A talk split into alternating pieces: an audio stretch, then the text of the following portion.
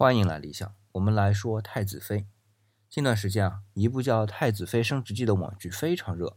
我看到一篇网友的评论啊，说二毛的特效、五毛的服装道具、蛇颈病的剧情，剧组呢穷的坦荡，却处处戳网友的萌点。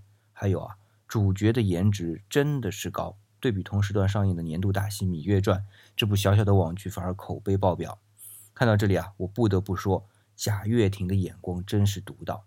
不管几大生态系统，只要有口碑，什么生态都做得起来。好，不说这么多了，我们今天来聊这部《太子妃升职记》。那要从哪里开始说起呢？哎，酒，不是有一场戏是太子和酒王因为张萌萌斗酒吗？就从这酒说起吧。不过因为酒啊，究竟是个啥味道，我也看不出来，所以呢，只能说这酒气。说到酒气啊，这部剧里边出现最多的就是叫玉壶春瓶的器型。哎，这听起来很好听的名字，感觉很诗意啊。但是不知道它是什么样子的，不要紧，它还有个名字啊，叫胆瓶，就是我们身体里边胆囊的胆啊，很形象吧？你肯定知道我现在说的是哪样东西了，只要你看过这部神剧啊。那我们说这玉壶春瓶是什么时候开始有的呢？器型这么优美的器皿啊，一定是在很优雅的朝代才会出现。啊，我这么一说，你可能就会猜到了，没错，在宋朝，而且呢。在北宋就有了这个玉壶春瓶啊，是我最喜欢的一种器型，因为它的重心啊在下面，显得很稳重。然而呢，因为它是撇口啊，而瓶口下方呢就开始向内收缩，形成啊像头颈那样一个部位。这一个部位啊，从功能上啊是方便喝酒的人去拿酒瓶的，但从美观上呢，瞬间就消除了因为重心在下方而产生的沉重感，这让人呢就感觉很轻盈优雅。不过你别误会啊，我说的这些啊，只是说明玉壶春瓶的总体感觉。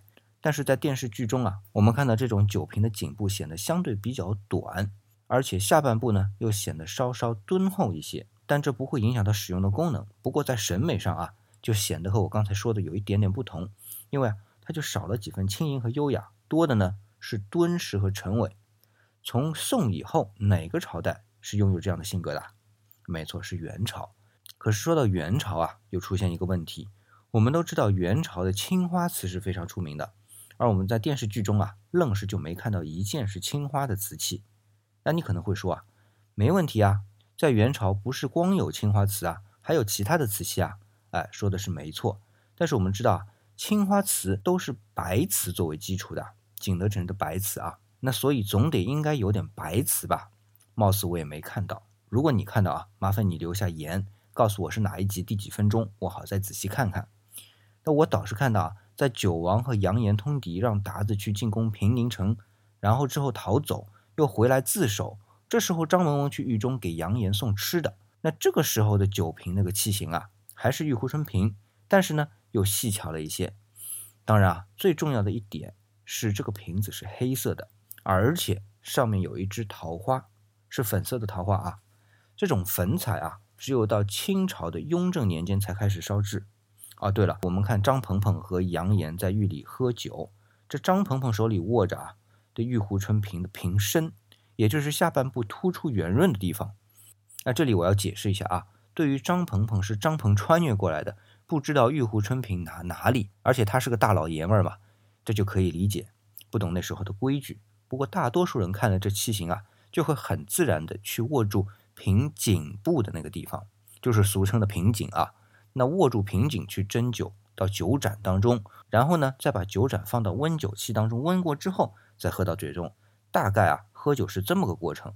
我们看宋朝的汝窑，现在存在台北故宫博物院里面啊，有一个叫汝窑莲花温酒器，就是用来温酒的。好了，今天咱们讲《太子妃升职记》里面的酒，主要是讲酒器，而且呢，又着重聊的是这玉壶春瓶。我们说这玉壶春瓶啊，是从唐朝的梅瓶发展过来的。别看啊，只是只瓶子，从造型上就能看出各个时代审美的差异。比如说梅瓶和元代的玉壶春瓶，同样看上去都是比较丰硕啊，但是梅瓶的造型呢，就能传达出那种风韵的味道，而元代的玉壶春瓶呢，则更多的是敦厚。再来看，同样是有清瘦审美的宋朝和明朝啊，这玉壶春瓶传达出来的。宋朝是更加偏向于雅致，而明代的呢，则偏向于寡淡。那倒不是说明代太素啊，的确明代很多皇帝呢，就比如说像嘉靖啊，就相信道教，这道教是修仙的教义啊，自然要寡淡许多。还别说啊，这寡淡在审美上呢，还属于比较高级的境界。好了，这个瓶子翻来覆去的去说也没啥意思，那就听我讲个故事。话说清乾隆五十八年，当时的英吉利使团，就是现在的英国使团啊，听听发音就很像，不管了。在英国使团啊，全权大使乔治马格尔尼伯爵来中国给乾隆皇帝祝寿，这是中国这边的说法啊。因为其实人家当时想来和中国说，我们通商吧，多开些通商口岸，别老只在广州、什么泉州啊、宁波啊、天津啊都能开呀。但我们这边呢？当时认为自己是泱泱中华大国，自己就是天下，怎么可能和你那么都不知道在哪儿的那个国家进行对等的通商呢？所以啊，英国使团还没来得及见到乾隆爷之前，那么我们一些官吏就在使团面圣之前做各种准备，也包括各种重新定义使团的来访目的啊。就像我们前面说的，最后就变成了祝寿使团，因为刚好赶上乾隆八十大寿。那么这样一来就有个问题，来祝寿就变成藩属国将宗主国祝寿的。那按当时清朝的觐见皇帝的礼节呢，就是五体投地，就是膝盖双膝啊跪在地上，手掌和手肘也得靠在地上，同时呢额头也要扣到地上。这样的马格尔尼是不愿意干的，但是反正最后呢，按照我的分析啊，他还是这么做了。这有两个版本，一个呢是和珅的奏章里的，说是马格尔尼五体投地了；另一个版本呢是马格尔尼回去给当时的英王的报告，里边说的他是单膝跪地。哎，慢着。这怎么就说到和珅了呢？哎，和珅呢，在当时除了是首辅啊，英武殿大学士、军机处大臣外，还是礼藩院尚书。这礼藩院啊，有点像今天的外交部，而这尚书呢，就是部长。所以礼藩院尚书啊，我们可以姑且理解为外交部部长。你说有这外国使团来朝觐见，外交部部长总得出个面吧？而且啊，从某些史料中啊，主要是嘉庆朝的。《和珅列传》里边说，和珅还懂些英语，那做些翻译工作还是必要的嘛。所以就这样呢，在马瓜尔尼的使团完成了祝寿之后啊，祝寿打个引号，那乾隆也很高兴啊。那就在九月初四，那也就是一七九三年的十月八日啊，在乾清宫的御前朝会上，就赏了和珅一大堆东西，有三眼的顶戴花翎，白银一千两。在我看来，最重要的是后面那样东西。一只摆设在宗翠宫的红上加紫赏瓶，哎，故事说到这里啊，你可能要问我了，哎，这和你在《太子妃升职记》里面说到的玉壶春瓶有什么关系啊？我说有，因为最后我说的最重要的那件赏瓶啊，就是我之前说到的玉壶春瓶，只不过呢，它又有个名字啊，叫赏瓶。不过这个赏瓶啊，不是因为它是用来欣赏的瓶子才叫赏瓶的，是因为在康熙朝开始啊。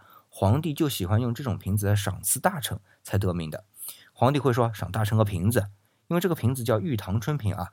太监就会传旨说赏玉堂春瓶一对。这赏瓶一般是一对对对啊。这里提到的红上加紫赏瓶，是因为之前在宫里啊被嫔妃打碎了一只，所以才只剩了一只啊。那你会说乾隆爷那也忒抠门了吧？已经不成对的瓶子还赏人家？但这可是唐窑啊，就是都陶官唐英。他在乾隆二十一年在景德镇的时候试烧的这个红上加紫啊，是青花瓷的工艺上面再加西洋的胭脂水工艺，特别难做啊。因为总共啊也就这么两只烧成的，所以打破了一只呢，另外一只还留着继续放在宫里。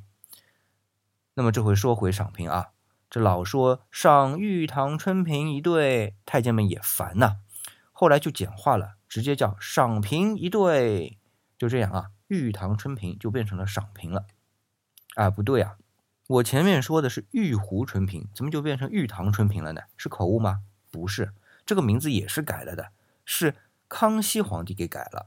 好了，说完这个啊，故事好像也该结束了，对吧？没有，我们都知道啊，到了嘉庆四年，乾隆皇帝就驾崩了，那和珅呢也被抄了家，那只红上加紫的赏瓶啊，应该就回到了清宫，对不对？